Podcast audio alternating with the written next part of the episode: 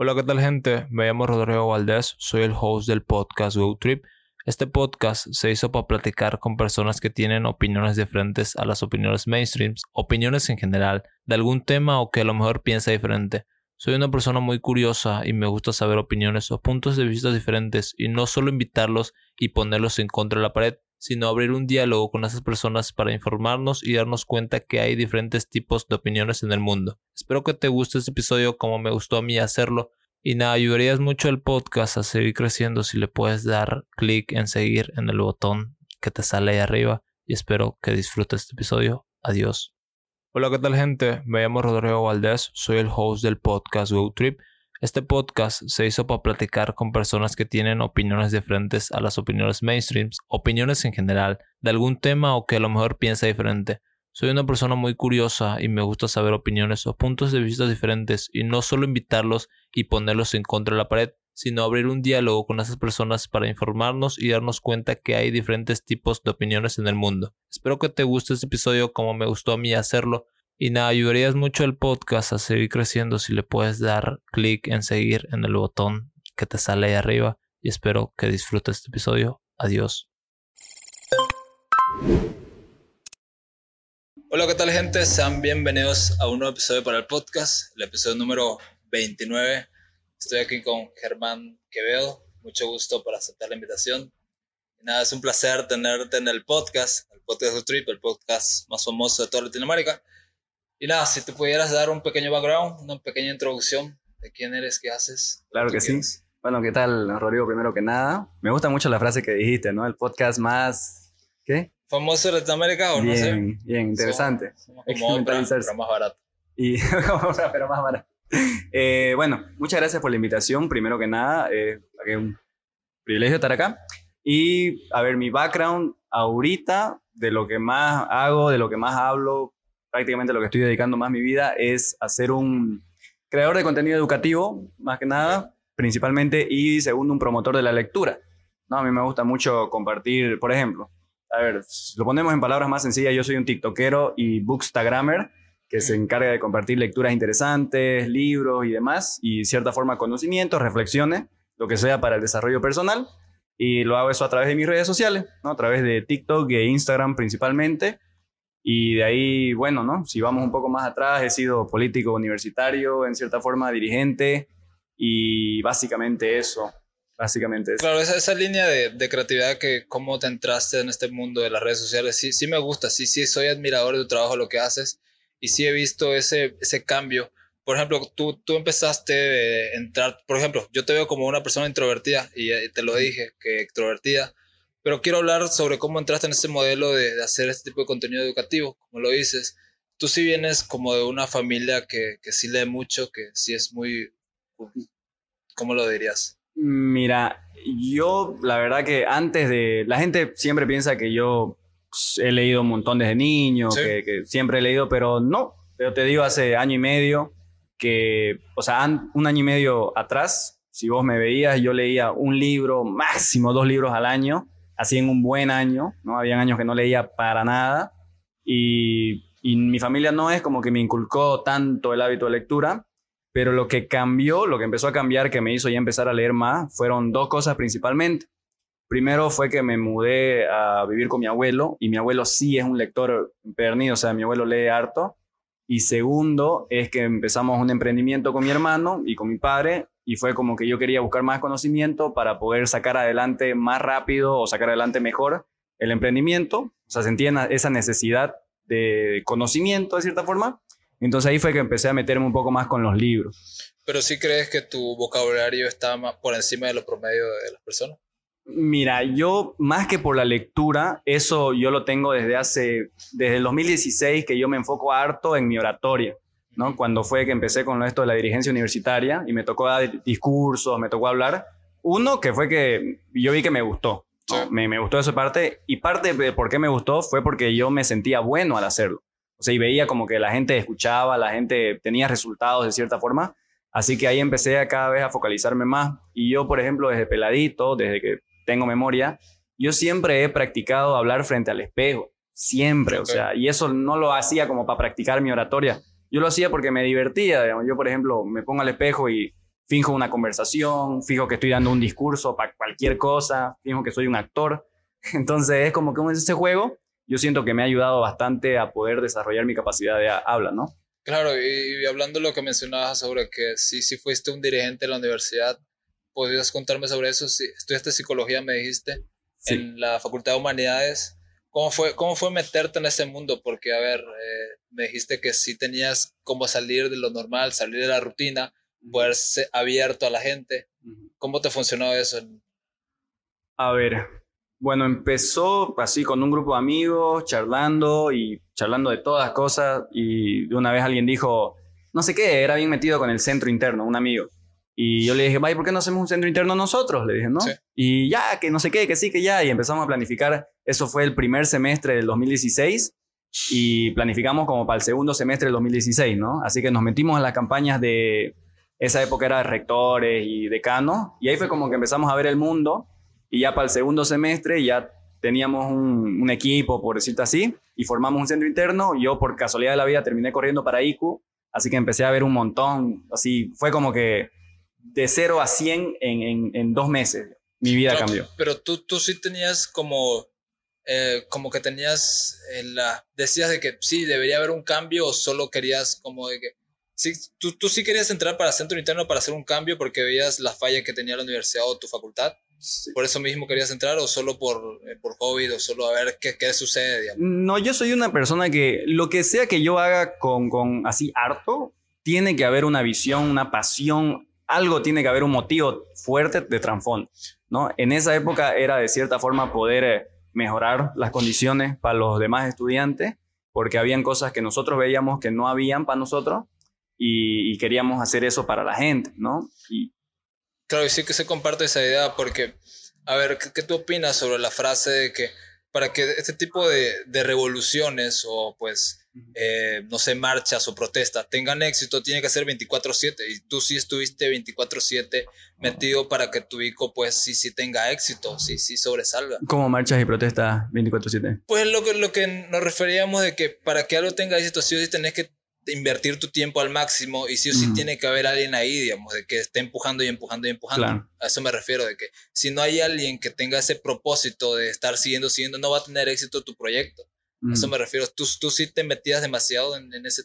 Sí, obviamente todo es gradual, ¿no? Es como que no fue que de entrada me metí de lleno, sino que poco a poco fue escalando, cada vez me medía más involucrado, más involucrado. Igual hay algo que yo pienso de la constancia, que la constancia no es tanto, por ejemplo, hacerlo siempre todos los días, sino la constancia es no rendirse. Entonces yo, por ejemplo, en esto de la política, había momentos donde yo estaba enfocado en otras cosas, donde yo o simplemente no le daba importancia tanto al, puesto en sí, especialmente al principio. Recuerdo el primer año, el primer semestre después de las elecciones, yo no estuve muy involucrado y ya fue después que no sabría decirte por qué, pero me empecé a meter más y ahí fue como que ya todos mis amigos, toda mi vida se iba rodeada con eso, ¿no? Claro. Naturalmente, digamos. Y, siempre hay este hecho igual de que mejor es vivir ignorante porque vas a tener, porque no sabes, ¿no? Claro. Y el, al momento cuando te cuestionaste todas las fallas de la universidad, ¿cómo fue ese, como por ejemplo hay la otra opinión de que para que hagas el cambio, sí o sí tienes que estar dentro del sistema y no afuera? ¿Y tú, tú te consideras dentro del sistema en ese entonces o, o no? Y... Mira, yo creo que para, para poder generar un cambio verdadero, tenés, que, tenés que ser un poco de los dos. O sea, tenés que estar dentro del sistema, tenés que saber jugar según las reglas del sistema para que los actores del sistema te hagan caso, pero también tenés que tener un poquito de loco o un poquito de fuera del sistema para poder impulsar el cambio. Y no perder los valores por el que entraste, porque hay mucha gente que, que, entra a ese tipo de proyectos y como sé que se corrompe, digamos y ya pierdo esos valores o lo, mismo que quería hacer. Digamos. ¿Sabes qué me ayudó a mí a mantenerme de cierta forma fiel a mi línea? Fue que yo, digamos, desde que entré yo tenía una visión. Y mi visión nunca fue ganar plata, nunca nada, porque más bien, gracias a Dios, no me falta. No es como que tengo en abundancia, pero por lo menos como y tengo donde dormir. Igual, ¿no? En esa época. Pero lo que me ayudó a mí fue pensar en decir, bueno, yo estoy aquí en esta política, uno, para generar cambio y, bueno, todo lo bonito, ¿no? Que uno hace para la sociedad.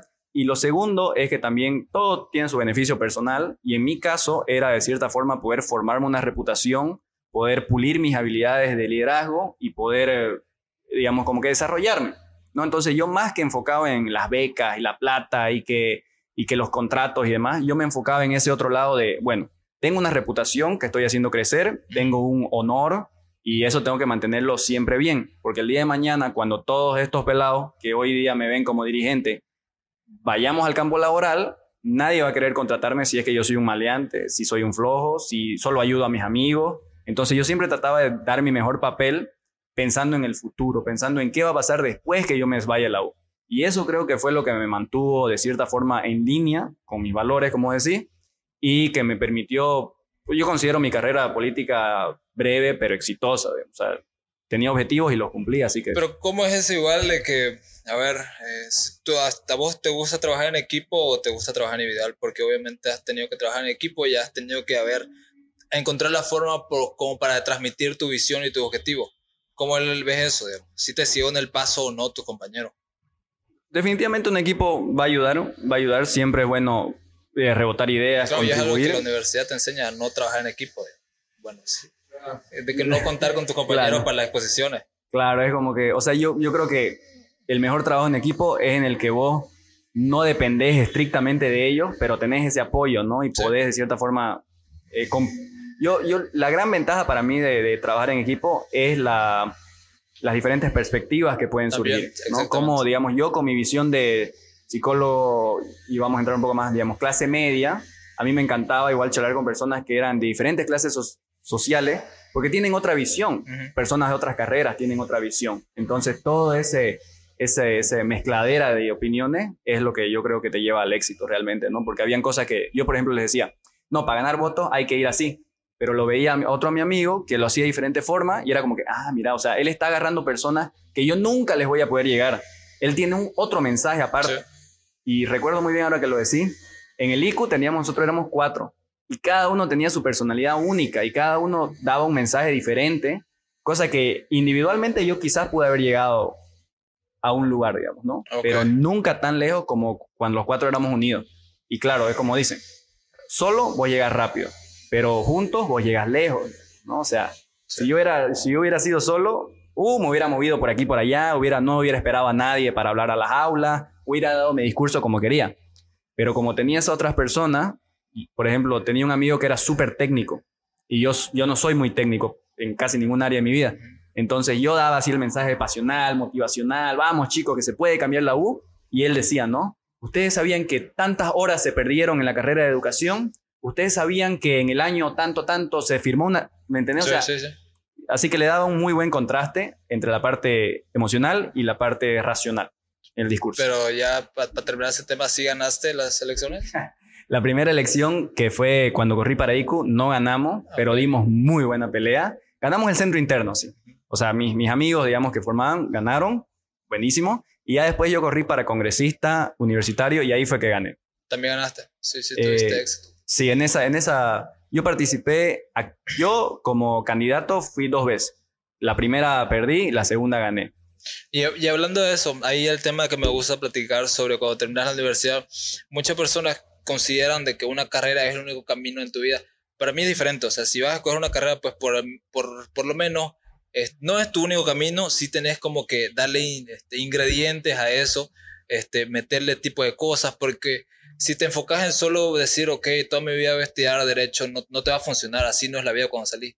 ¿Cómo, te, ¿Cómo te pareció esa, esa opinión, digamos? ¿Qué, ¿Cuál es tu opinión sobre eso? Cuando, sobre que hay gente que sí considera como su único camino una carrera universitaria.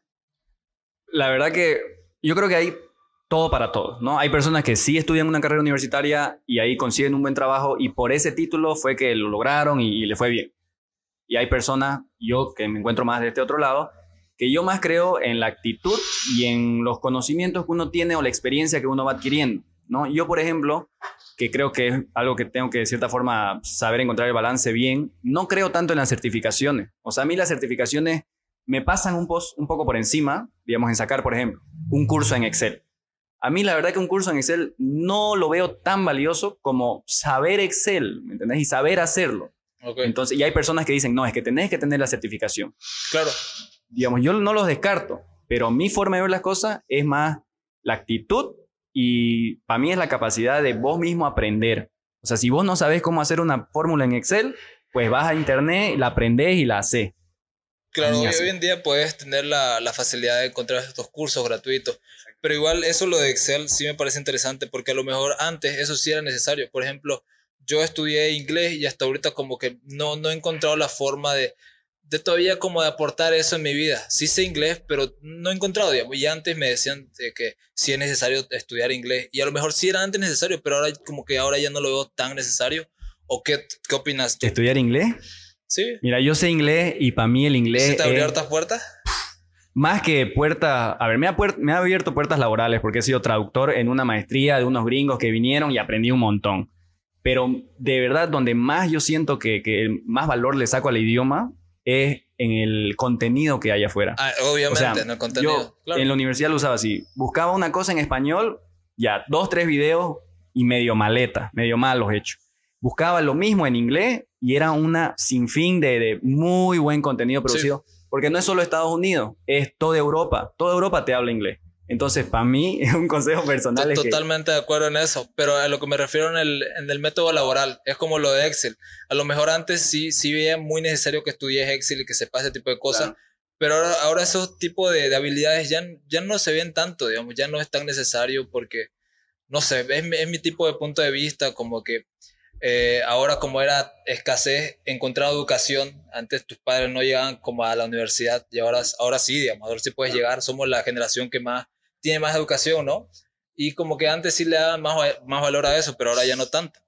¿Cómo le ves eso? Mira, a ver, para terminar con el tema del inglés, yo creo que hay personas que van a vivir toda su vida y nunca van a usar inglés, ni siquiera van a decir hello y, y ya, digamos, ¿no? Perfecto. Pero yo creo que es una herramienta, porque viste que la vida y la educación es un constante, es un, como una caja Sí. de herramientas. Mientras más herramientas tenés, más cosas puedes hacer. Quizás no las utilices todas, vos tenés un taladro ahí que nunca en tu vida utilizaste, pero lo tenés. El día que necesites hacer un hueco, lo tenés, digamos, ¿no? Y el inglés para mí es una de las herramientas más valiosas porque te abre la puerta al mundo, ¿no? Pero claro, como vos decís, o sea, hay veces donde no lo vas a utilizar, pero para mí la educación, o sea, para mí esa es la filosofía. Mientras más vos- cosas vos sepas, mientras más llena esté tu caja de herramientas y mejor vos puedas usar esas herramientas, mejor. Nunca está de más. Pero ya hablando sobre ese tema, sobre la certificación, lo que mencionaste, sí, sí encontramos, este, lo vemos sobrevalorado el título ahora. Por ejemplo, hay, hay cosas que puedes, puedes aprender en internet, puedes entrar a cursos así, y obviamente cuando quieras entrar a un trabajo no te van a decir, eh, mostrar tu- te, van a, te van a pedir un certificado, un título, y la verdad no debería ser así. O sea, ya tenés el- la Ah, experiencia y el conocimiento dentro de ti, que sí o sí te van a pedir un título, ¿no? Claro. Sí, hay, hay una diferencia y creo que aquí podríamos, o no sé, digamos, ¿no? Ponernos de acuerdo, no sé. Pero hay una cosa que es educación tradicional, institucional, digamos, Ok. que es entrar a un curso o una universidad. Eso yo honestamente ya hoy en día está perdiendo relevancia. para mí un curso de una carrera de cuatro o cinco años, de dos años, una maestría, ya para mí, y como te digo, esta es mi opinión personal, digamos, ¿no? Por el camino que yo he tenido, eh, no es tan relevante como tener la aptitud de aprender por tu cuenta, de ser autodidacta, por justamente lo que decís, que hay tanto conocimiento en el mundo. Yo he aprendido de todo por YouTube, por TikTok, por Instagram, o sea, por el Internet. ¿Entendés? Entonces, quizás antes sí o sí tenía la obligación de entrar a un curso para editar video y aprender, o contratar a una persona que me enseñe a editar video. Ahora busco en Internet cómo hacer, eh, cómo hacer zoom en un video. Sí, totalmente. cinco, un video de 5 minutos. Si es de 10 minutos, no lo veo. Si es de 5 minutos, yo me pongo a O ver. lo pones en modo rápido, digamos. 1.25 y, 1.25, y así. 1.25. ¿no? Sí, a, a lo, a lo que llego a eso es que, como el, el ejemplo del, del ingeniero y el albañil, digamos. Un albañil te sabe construir una casa, en cambio el, el ingeniero, obviamente egresado de la universidad, recién salido, no te, vas, no, te vas a, no te va a decir bien cómo se hace una casa, digamos. ¿no? Y a eso me refiero, o sea, el, el, el albañil nunca va a poder subir a nivel, digamos, porque no ha entrado a la universidad, pero sí tiene un gran conocimiento. En cambio, el, el, ingen- el ingeniero obviamente va a estar superior al albañil. A eso me refiero. Hay, hay, hay como de que hay los dos bandos, que uno sí se va en el método de la experiencia y otro en el método del estudio. Por ejemplo, ahora vemos que hay carreras que, como mencionabas, de que sí te llevan demasiado tiempo, pero ahí podemos ver de que en la educación hay materias que como para mí son inservibles, digamos, que me enseñan en derecho oratoria, para mí no va, digamos, o sea, sí, digamos, para otra persona sí, digamos, pero Claro. como para yo ya sé hablar bien en público, no, para mí ya lo veo inservible, sí o sí tener que pasar meses en esa materia, a eso me Sí, refiero. sí.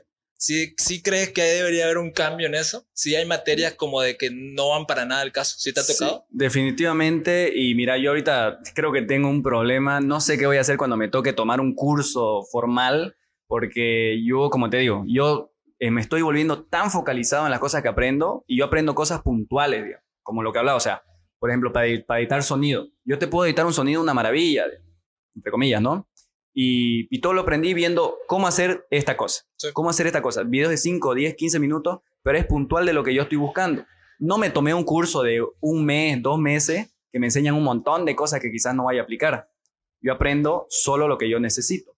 Entonces, claro, o sea, quizás hay una cuestión ahí que, que hay cosas que a veces uno no sabe que necesita o te podrían servir, pero definitivamente en las carreras largas, en las universidades, hay muchas materias que no son de tu interés. Son de relleno, tal vez. Son de relleno.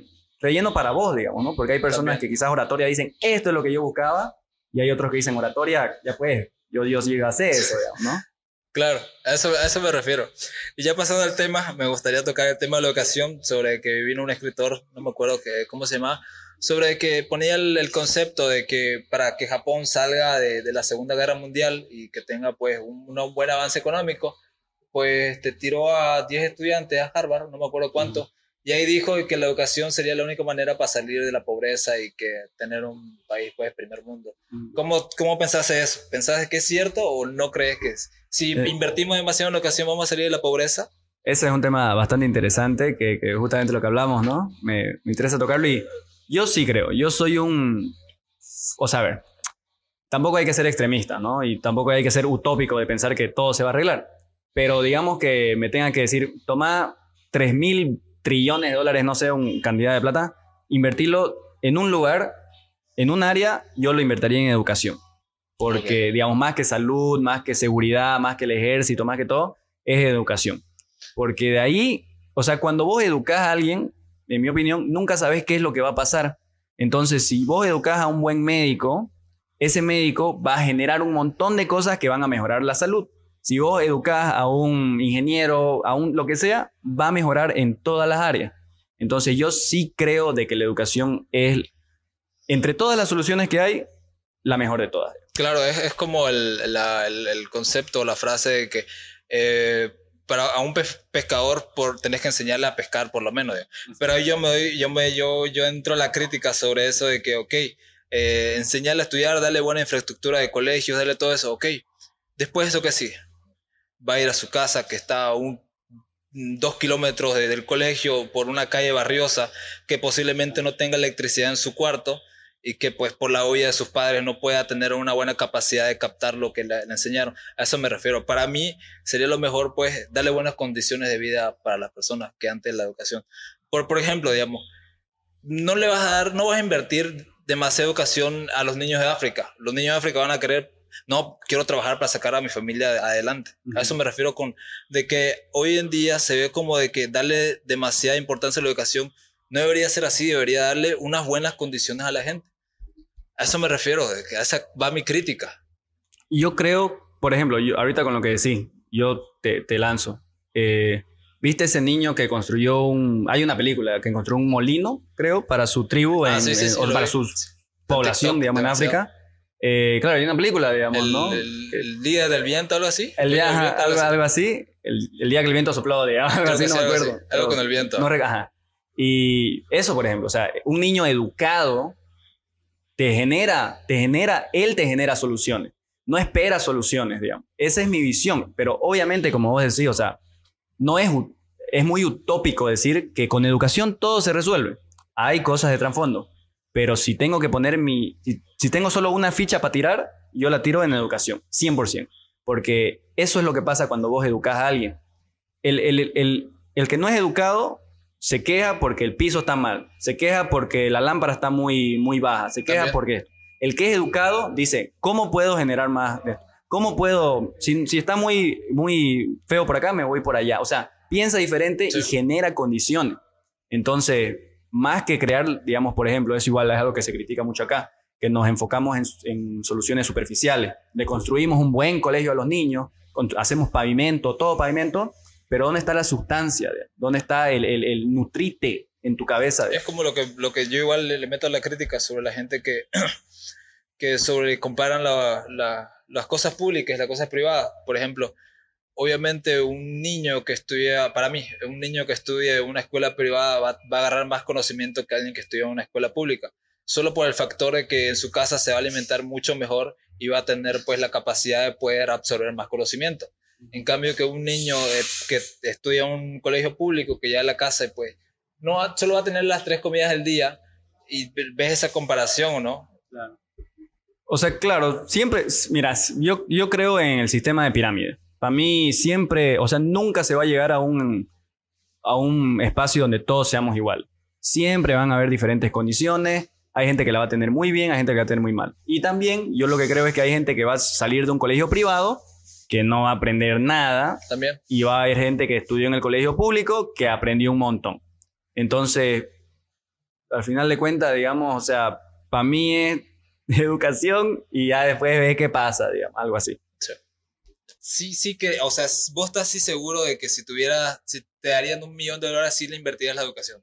Sí, educación antes que nada. Segundo, salud, pero primero educación. Porque un médico bien formado es mejor que un, una persona saludable, pero que no sabe, sabe qué hacer, digamos, ¿no? Sí. Y aquí pasando el tema sobre en TikTok, te pones coach, te, te, te, te denominas como un coach. Ah, no, sí. Sí, pero es raro. Todavía no me siento en el papel como tal. Claro, pero igual la palabra coach hoy en día se ve como el que te da pues consejos millonarios. como estigmatizado a tope, digamos, sí. ¿no? ¿Qué, qué, opinas sobre eso? Buen tema ese. Eh, sí, sería buen tema. A ver, el coach, hay algo que la gente, bueno, no sé, que la gente tiene que entender. La gente que tiene un mal concepto tiene que entender que el coach, hay coach para todo, ¿ya? y no hay ninguna diferencia entre un coach o sea, un coach de golf, por ejemplo, el que lo entrena a Tiger Woods, el que lo entrena a LeBron James o que lo entrenaba, y un coach de lo que sea que sea en tu vida, ¿no? La única diferencia es que como en todas las profesiones del mundo, hay muchas personas o hay varias personas que quizás no están calificadas para hacerlo, y peor cuando estás trabajando en temas así de persona, es difícil a veces poder decir si sos realmente bueno, ¿no? Porque a veces, pues, yo puedo ser muy bueno, muy conocedor de técnicas, pero la relación con vos, digamos que seas mi cliente, no es buena, entonces no vas a ver resultado, ¿no? Entonces, eso es lo que yo creo que es bueno para desestigmatizar la profesión. Claro, y eso sería bueno. Por ejemplo, vi una serie sobre que la coach era una psicóloga y claro, cuando era, creo, la, la, serie era de inversionista, un inversionista se, se quedaba bloqueado y no sabía qué hacer, ya no tenía las ganas de poder continuar, de generar dinero, pues ahí metían a la coach y le decía, tenés que generar dinero, ayudarlo. Claro, esos sí son buenos, digamos. Pero hay un tipo de coach como de que desmeritan el valor que hace pues un psicólogo, digamos, y ya se crean como psicólogos, le dicen lo que tenés que hacer, cómo actuar, digamos. ¿Qué opinas sobre eso? Sí, hay yo creo dos errores principales para los coach. Uno es que quieren meterse en temas que no corresponden a un proceso de coaching y quizás quieren meterse a temas ya que son más de psicoterapia, temas un poco más profundos, que eso no es lo que hace un coach. Un coach te, te ayuda en algo específico, ¿no? Y normalmente es algo orientado al trabajo. Eh, y lo segundo es esas personas que piensan que ser coach es dar consejo. Y ser coach eh, no es dar consejo, no es que yo te digo, oye, brother, vos deberías hacer esto, esto, esto. Eso pueden ser mentorías, pueden ser otras cosas. Pero un coach lo que hace principalmente es preguntarte a vos algunas preguntas, digamos, se llaman preguntas poderosas, pero preguntas que a vos te hacen pensar de diferente forma las cosas, te hacen ver puntos de vista que quizás vos no estabas viendo. Eso es lo que hace un coach por eso. No mete su cuchara en tu vida, sino que te dice, a ver, fíjate desde acá, ¿qué tal se ve el problema? Ah, mira, el problema no, no había sido tan grave como yo pensaba, digo. Claro, a eso, eso me refiero, digamos. Sí, sí, sí hubo un, un debate, últimamente sí lo viste que fue viral, de Diego, Diego Rosarín Diego Sí, sí, ¿viste? ¿Qué opinas sobre el debate? O sea, sí, para mí yo tengo una idea sobre el debate de que deberíamos pues contribuir con ideas, de hablar, no tirarnos mierda, digamos, de que mi idea es mejor que la tuya, claro. sino de que, a ver, lleguemos por lo menos a una verdad, no una verdad solito, sino a algo lleguemos, ¿no? Una verdad que, podamos compartir, un punto medio. claro, hoy en día la palabra debate está muy prostituida, digamos, por los mismos eh, electores a la presidencia. Ya, ya, los candidatos. Sí, sí, con los candidatos, obviamente dice muy prostituida de que se tiran mierda y eso. Mira, ese, bueno, en, en, ese debate en sí, a mí la verdad que yo más le doy puntos a Carlos Muñoz y ahí la gente va a salir que, ah, vos sos Carlos Lover, digamos. No, no soy Carlos Lover. Pero a mí me pareció que la mayoría de las personas con las que hablo no están de acuerdo conmigo, pero eh, que Diego Rusarín estaba más en plan ataque. O sea, y el tipo estaba, te voy a hacer quedar mal, te voy a hacer quedar mal, te voy a hacer cosas, te preguntas específicas, como cuando el docente en la universidad te preguntaba qué año fue y a qué hora y qué vestía de no sé qué. Obviamente no vas a saber, ¿no? Entonces yo creo que Diego Rusarín estaba más en ese plan. Y ahora, respecto a Carlos Muñoz, mi opinión.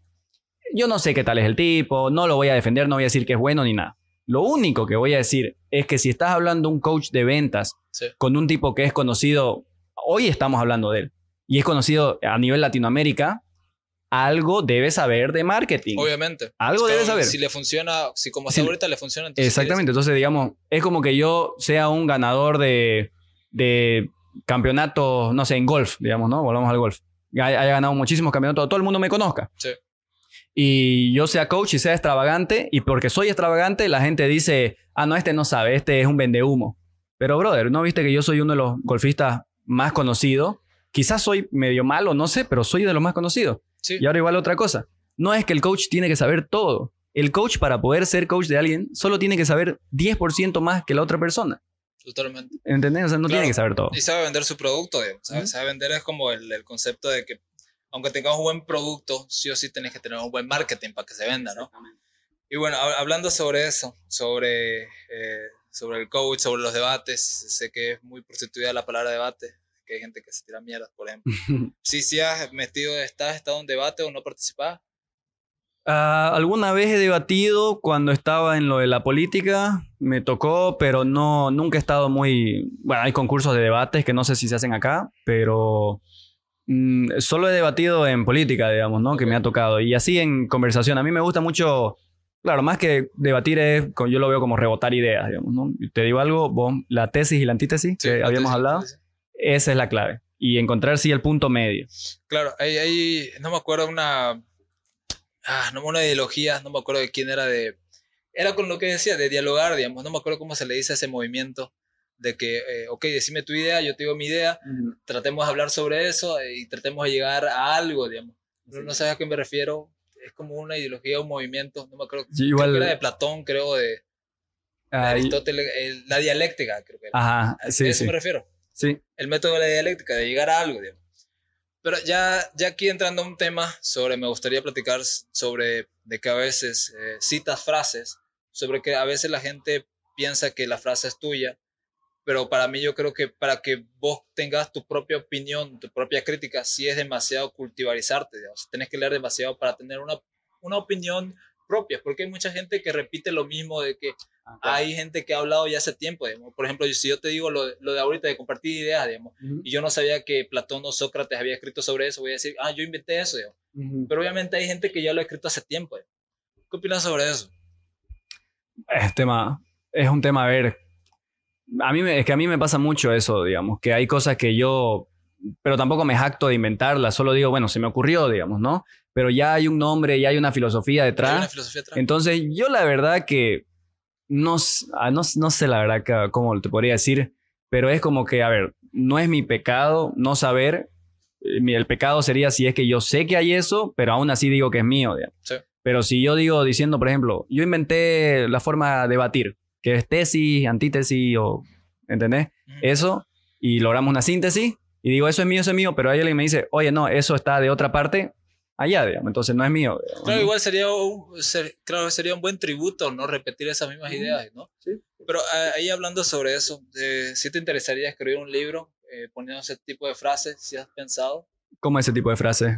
Como la, la frase que escribí, obviamente le das tu punto de vista, tu opinión, ponerlas en un libro así a, mí me gustaría escribir, ahorita yo tengo dos temas para libros que me gustaría hacer, eh, pero ya obviamente siempre hay que incluir al, digamos, si hay algún escritor que lo ha escrito antes y, habla de lo que vos hablas y te sirve para reforzar tu punto, es bueno usarlo, siempre. La frase es como que dan esa, esa, ese, esa parte más, a ver, como yo le diría, milenaria, digamos, ¿no? Un tipo hace 100 años lo dijo y yo lo estoy hablando hoy, entonces yo creo mucho en ese conocimiento que se repite a través del tiempo. Por ejemplo, ahorita estoy leyendo El arte de la guerra de Sun Tzu, que es un libro hace, de hace 2500 años, 2300 por ahí. Y yo pienso que las cosas que encuentra ahí y que ¿La puedes sigan, aplicables hasta el día de Claro, hoy, eso- eso- es conocimiento milenario y ese conocimiento difícilmente va a cambiar. Claro, es como el, el libro de el príncipe, el príncipe Maquiavelo, de que hay, sí skills, habilidades que, o consejos de que sí te pueden ayudar ahora, ¿no? Si quieres entrar en la política, como de que solo escuchar a un grupo para que te apoye cuando otro grupo te quiera tirar mierda o te quiera bajar, digamos, a eso me Claro. refiero. digamos. Hay, hay, hay, hay libros que, que sí se pueden aplicar en esta época contemporánea, ¿no? Sí.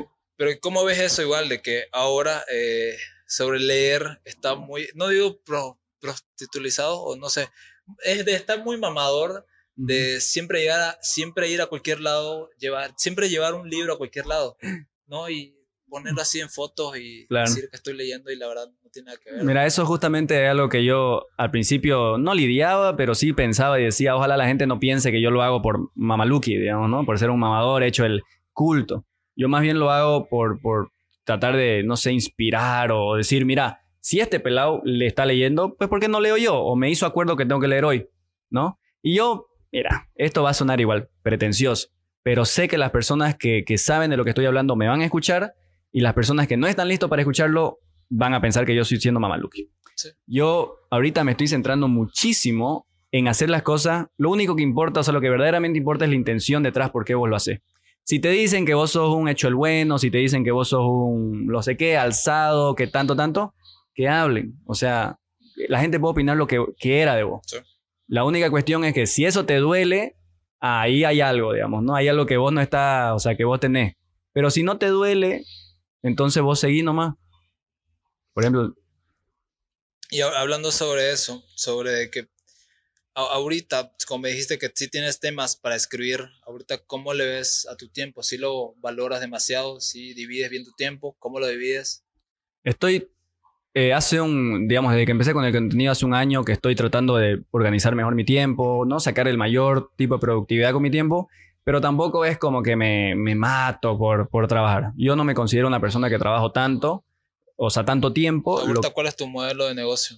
O sea, ¿de qué te contribuyes a ti? ¿De qué vivo, digamos? ¿De qué vivos? eh, ahorita yo doy asesorías de formación de hábitos. Eso es lo, el negocio que estoy creando, digamos, pero como está en inicio, está todavía por ahí. ¿no? Entonces, Sí, es como de que los filósofos sí se creía como de que eran personas bien privilegiadas porque tenían todo el tiempo del mundo para pensar y escribir, digamos. No, sí, ahora no se puede hacer eso tanto, digamos. claro, No puedes vivir solo pensando leyendo, digamos. claro. A lo mejor sí antes sí te podías tomar el tiempo como Sócrates de no hacer nada en todo el día, solo leer y pensar. Pero ya no. Sí, sí, sí seguís a algunos filósofos de ahora. Ah, Hay uno que es Sisek, ¿no? Yo la verdad que así, como te dije, nombres técnicos y de filósofos ta- todavía no, no te puedo decir bien. Por ejemplo, digamos. otro debate famoso es el de el Johan Peterson. ¿Ya? Eh, No sé si lo dije bien. Sí, lo, lo y conozco. contra Sisek, ¿viste el debate? O No, no, no lo está en vi. inglés. Eh, sí, deberías aprovechar, está muy bueno. Creo que dura cinco horas o no me acuerdo cuánto. Sí, pero sí, sí, sí se ve en, en ese, en ese debate como la gente quiere agarrar bandos, ¿no? Y creo que eso está mal acostumbrado, ¿no? De que, ok, acá hay un bueno y acá hay un malo, digamos. Si Claro. yo tengo que apoyarle a alguien, Sí. no debería ser así. Claro, yo aprendí en la política, la política te enseña que no hay blanco y negro, sino que hay, hay blanco y negro Hay blanco y y negro. una serie de sombras entre medio. De hecho, creo que ni hay blanco y negro, solo un montón de grises que se van haciendo más oscuros y más claros. Pero hablando sobre eso, sobre los políticos, ¿qué opinas sobre los políticos que hoy en día se están metiendo en las redes sociales? ¿Sí, sí, sí le quitas el valor que debería darle la seriedad a eso? Por ejemplo, para, a ver, el- para mí el que metió ese tipo de, como de diversificar su, su modelo de publicidad fue Obama, cuando quiso meterse a hablar con raperos, con esa movida con actores, entrarse a internet. Y creo que para mí fue, ese fue el punto en donde ya los, los que querían candidatear o, o irse a presidente o ser una figura política, ya me- se metieron a eso, a las redes sociales, a hacer comedias. ¿Cómo lo ves? Yo creo que más que, o sea, a ver, yo creo que, por ejemplo, yo puedo ser una persona que haga contenido súper ridículo, un político, digamos, que yo sea político y que haga contenido súper ridículo en TikTok, pero lo que más va a hablar de mí son las cosas, cómo yo me presente en mi trabajo o en lo que yo haga, digamos, ¿no? O sea, yo, por ejemplo, a ver, Samuel Doria Medina, igual, que Sí, Vos ves su personaje. TikTok y es súper ridículo, hace un montón de videos que son chistosos, pero son ridículos, digamos, ¿no? O sea, que vos no te esperás de una persona así. Pero nadie o sea, Samuel Lora Medina es un empresario súper exitoso, ridículo. No es un ridículo empresario. Lo que más habla de él son sus éxitos, son sus logros. Lo que haga en su vida personal y cómo se presente, ya pues da de hablar, da un poco de extra. Pero la gente, o sea, por ejemplo, si viene ahorita Doria Medina, yo pues lo voy a tratar con respeto. ¿Sí? Por todo lo que ha hecho bien. Pero si solo fuera un creador de contenido así como hace, yo diría, ah, ya, tipo como, X. digamos. Como el caso de, de Johnny Fernández, el alcalde, o sea, lo que le dijeron tío Tongo. O sea, por hacer ridiculeces en el internet es lo que te vas a llevar, digamos. O sea, ese tipo Claro. de trato. Y a eso me refiero. Claro, o sea, mira, yo más que, o sea, yo creo que, el, a ver, ¿cómo, ¿cómo te podría decir? Por ejemplo, a ver, si tío Tongos fuera, pero si Johnny Fernández, Sí, Johnny el alcalde Johnny Fernández, fuera un, vamos a decir así, con toda la cuidado del mundo, si fuera un excelente alcalde, fuera lo mejor y demás, eh, yo creo que nadie le importaría o, o le to- tomarían menos importancia a lo que diga de Flojo, de Tío Tongo, de los TikTok ridículos, todo. ¿no? Tus acciones son los que más hablan por vos. Por ejemplo, Mamen, digamos. Mamen hace igual TikTok ridiculango, brother. Y, y- Me gustaría entrevistarlo. Sí, es buen. O sea, le está yendo súper bien ahorita. Y a mí no me gustan sus TikTok personalmente, ¿no? Todo el disculpa, mamén, pero me gusta su trabajo. Entonces yo lo respeto, ¿me entendés? Pero si fuera un tipo nefasto y hace su TikTok estúpido, no lo voy a respetar. Lo mismo que si es un tipo nefasto y hace su TikTok muy bueno, tampoco lo voy a respetar. Porque el respeto para mí está, antes que las redes, está en tus acciones continuas día a día.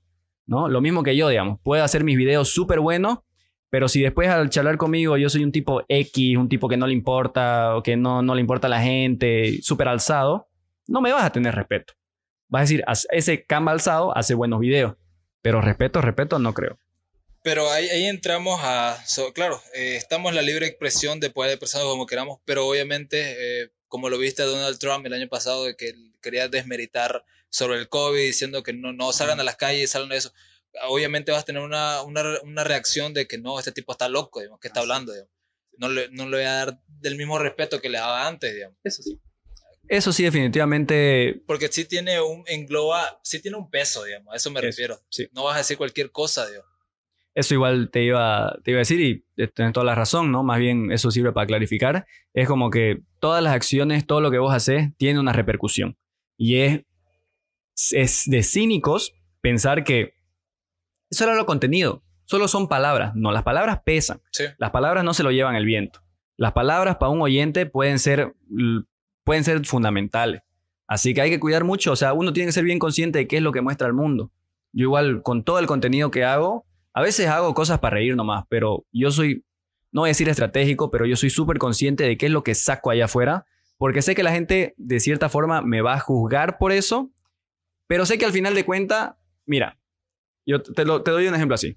Si yo hago videos estúpidos, bailando con un libro en la plaza, digamos, la gente, cuando saque un video, la gente va a decir, puta, qué tipo más ridículo, que, que X, ¿no? Si yo saco dos videos, igual lo mismo. Pero si empiezo a sacar mil videos, tengo un millón de seguidores, empiezo a ganar un cojonal de plata Sí. por bailar con mi libro, la gente va a decir, puta, qué tipo más crack, qué tipo inteligente, Original. lo original, qué creativo. Lo mismo que pasó con Kaby Lane.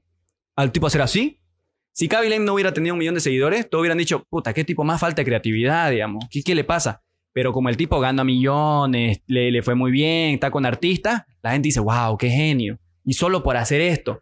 ¿Me entendés? Entonces, el éxito es lo que va a determinar la opinión o, o tu estatus va a depender, va a definir qué es lo que la gente piensa de vos. Yo puedo hacer cosas muy ridículas, pero si haciendo ridiculeces me va bien y obviamente por el tema del dinero que es tan valioso, yo gano harta plata, especialmente, ahí la gente va a decir, wow, este tipo es un genio. ¿Cómo con esas ridiculeces se volvió tan rico? Sí. ¿Tú, tú, ¿Tú a qué no le entrarías? O sea, sí, sí creo que nunca digas, nunca lo voy a hacer o nunca voy a hacer esto, pero sí tú a qué no te gustaría entrarle. A mí no me gustaría entrar a la política, por ejemplo. A ti. Eh, no, yo entraría hacia política. A, mí- a mí no me gustaría ¿Qué hacer... no harías? Bueno, en- yo lo pienso en contenido ahorita. A mí no me gustaría hacer nada que no aporte. Nada no que no, ap- aporte, que no que sea banal. Pero todo puede encontrar algo que le aporte. digamos. bueno, que por lo menos no me aporte a mí, digamos, ¿no? aporte entonces. Por ejemplo, ahorita estamos charlando de temas interesantes que reflexionan y demás. Pero si estamos hablando de qué es lo que hice ayer, de, de qué, la, la, la fiesta que fui, cosas que no van al caso, que no van a aportar, Sí. yo no le entraría, digamos. Por ejemplo, Eh, Comedia yo haría, pero comedia de cierta forma inteligente, comedia que te haga pensar en ciertas cosas. Por ejemplo, a mí me encantan los shows americanos, digamos, por ejemplo, Friends, que Friends es comedia, tal pura comedia. Pero si vos te fijas, en Friends te enseñan varias situaciones sociales y es como comportarse en ciertas, eh, ciertos escenarios sociales. Sí. Entonces, te está haciendo reír, te está haciendo todo, pero te está aportando igual. Es el contenido que yo apunto. ¿No, no viste la, la serie de Seinfeld? Ajá. Es buenísima. También, digamos, Sí, ¿no? yo todavía no la acabo, pero sí es muy buena la serie. Claro, sí, sí eh. me gusta cómo actúa Jerry. Sí, sí, Sí. he visto su historia. Y igual la historia de Luis y Kay igual me gusta. Ah, Ya ahí como terminando, eh, sí, sí, sí veo que sos muy creativo. Y obviamente la, la, la creatividad está llena de excusas. ¿Cómo combatís contra eso? De que, ok, voy a hacer esto y te pones la excusa de que, pucha, me falta esto, no lo voy a hacer ya. Mm. Sí, me ha pasado y he sido, he sido, me ha pasado un montón de veces, ¿no? Que a veces digo, mierda, si tuviera esto, demás, pero a veces hay que abandonar ideas, a veces hay que encontrar otra forma y algo que hay que entender para cualquier persona que crea contenido o que quiera crear contenido, hay algo que, hay, que tienen que ser claro, para cualquier artista y demás. Nunca va a ser perfecto, ¿ya? La canción que vos escuchaste, que, que para vos es perfecta, que ganó 500 mil millones de reproducciones, si vos le preguntás al editor qué hubiera hecho diferente, te va a decir un montón de cosas que Sí. están mal con la canción. Al artista, al, al- al que hizo el video, a todos, ellos van a encontrar fallas. Pero no puedes quedarte siempre arreglando esa falla. Tenés que sacarlo. O sea, digamos, si hablamos de crear contenidos, de ser creativo, hay un, hay un concepto que yo sigo, que es que en temas de creatividad y innovación, cantidad es mucho mejor que calidad. Porque hay un estudio, de hecho hay un profesor en una Sí. clase en Estados Unidos que cuando empieza el semestre es clase de fotografía. Eh, divide la clase en dos grupos. A una le dice, ustedes van a ser evaluados por la calidad de su foto. Entonces ustedes tienen que presentarme una buena foto al final del semestre y en base a esa foto van a ser calificados. Y a los otros le dice, ustedes van a ser calificados por la cantidad de fotos que ustedes saquen. Entonces si sacan mil fotos va a ser mejor que si sacan 10, ¿no? El otro va a ser por la calidad de la foto. Los que estaban en la calidad se enfocan tanto en cómo sacar el ángulo perfecto, en cómo hacer esto, cómo hacer lo otro, ¿no? Y pierden el tiempo pensando en Sí, sacar fotos. totalmente. Los que se dedican a sacar la foto en cantidad, ellos están probando, están haciendo, están experimentando, experimentando, experimentando. Entonces yo más me voy por ese lado Claro. de no importa si no es perfecto, pero hay que sacar. Claro, igual cuando estás en ese método de, de sacar algo nuevo y, y, bueno, no tenés el miedo de que si te equivocas, obviamente sacas esto y dices, ah, ya sé cómo mejorar eso. Y vas así en, ese, en ese proceso constante. Y ahora lo Sí. que me refiero que sí, sí, sí pienso de que está, somos una generación, bueno, no sé si incluirme, Mm. sobre que ahora tenemos el miedo de salir, o sea, de exponernos, de decir, no, eh, la voy a cagar si me tiro al público y la verdad no, no debería ser así, o sea, sí deberíamos ser optimistas, pero no, no creer de que fallar está mal. Claro. Sí, mucha gente piensa de que voy a hacer el ridículo si salgo y, y claro, deberías probarte y salir en ese momento. ¿Qué opinión tienes? Yo, la verdad que, a ver, creo que esa visión de que si fracaso está mal es la que nos han dado en el sistema Claro, normal, digamos, si fracasas educativo, en el colegio, por ejemplo, Sí, si no haces tu eso. tarea, si te va mal en el examen, si fracasas, castigo, castigo, castigo, ¿no? Y eso pues nos condiciona a no intentar. Pero ya leyendo más, metiendo más en el mundo creativo y mundo empresarial, especialmente el mundo de las startups, es todo lo contrario. O sea, el fracaso es experiencia. Entonces, mientras más fracasé, significa que más cosas he intentado, más experiencias he acumulado, cosa que es mejor, sos más valioso frente a alguien que nunca intentó nada, así que nunca fracasó. Así que yo eso, y sí, aparte, ya como personal, yo, mi problema es la continuidad, el hacer las cosas por el tiempo, pero de empezarlas casi no tengo problema. O sea, yo te puedo, yo he hecho videos de todo tipo, he hecho un montón de proyectos diferentes, que no tengo problemas en empezarlos, mi problema es más continuarlo, ¿no? Y aquí ya, pues, yendo a acabar, algo que, que recomiendes, eh, un libro, eh, una serie, una película, una música que diga, si el mundo sabe esto, va a ser un mundo mejor o va a cambiar un poquito el mundo. ¿Qué, qué- qué Ah, recomiendas? Hay un libro que yo siempre lo voy a recomendar porque fue el libro que a mí me ayudó personalmente, que puede ser que a muchas personas no le ayude, que no les guste, pero yo por, tengo la obligación de recomendarlo, que es el de cómo ganar amigos e influir sobre las personas. Ese libro de Dale Carnegie es como que para mí es básico y habla de un tema que para mí es esencial y es que no sé si es esencial para mí o para la vida en general, pero yo le tomo muchísima importancia, definitivamente es importante, Sí. que son el tema de las relaciones interpersonales. Las relaciones que yo tengo con vos, o sea, el saber relacionarme con otro humano es, a mi opinión, mucho más importante de que si yo sé cómo sacar el cálculo de no sé qué o de cómo hacer eh, cuál es el, la raíz cuadrada de no sé cuánto. El saber relacionarme con otro ser humano es la capacidad básica que toda persona debería tener y ese libro te da muchas buenas pautas de cómo hacerlo. Así que yo creo que es un libro básico para cualquier persona. Sí, eh, muchas gracias por aceptar la invitación. Y otra cosa que te iba a decir de que sí, sí, en el Insta, en el, en el live de hoy, en TikTok, sí vi que te, te estaban diciendo por qué no leíste este libro, que no me acuerdo cuál era, pero trata de, de la evolución del ser humano. Sí, sí te suena. ¿Sapiens? Sapiens, sí, sí, yo lo tengo. No lo acabé de leer, pero no lo leíste hasta ahorita. No, no lo leí. Está buenísimo, el comienzo Sí. ¿no? te, te engancha demasiado. Sí, eso me, me- me lo recomendaron ese libro. Sí, es muy interesante y, y bueno, eh, muchas gracias por seguir viéndonos. Y, bueno, si pudieras dejar tus redes sociales, ¿cómo te pueden encontrar? dongermán.oficial en Instagram y TikTok. Esas son mis dos redes principales. Esas son las dos redes que yo utilizo. dongermán.oficial. Eh, así que sí, ahí me pueden seguir. Bueno, lamentablemente no podemos continuar porque mi cámara solo graba una hora, pero sería un placer tenerte en otro episodio. Muchas gracias por hacer la- aceptar la invitación y nada, espero que lo disfruten, el episodio, que le den like, que lo comenten y que se suscriban y pueden comentar a quien quisiera que traiga. Y nada, algo, puedes despedir el podcast. Ah, nada, que muchas gracias por la invitación. La verdad que estos proyectos deberían haber muchísimos más en Santa Cruz. Es muy, muy bueno, de verdad, poder compartir así. Un gusto conocerte y a todas las personas, pues nos vemos. Y de mi parte, sigan aprendiendo. Todos los días aprendan algo nuevo.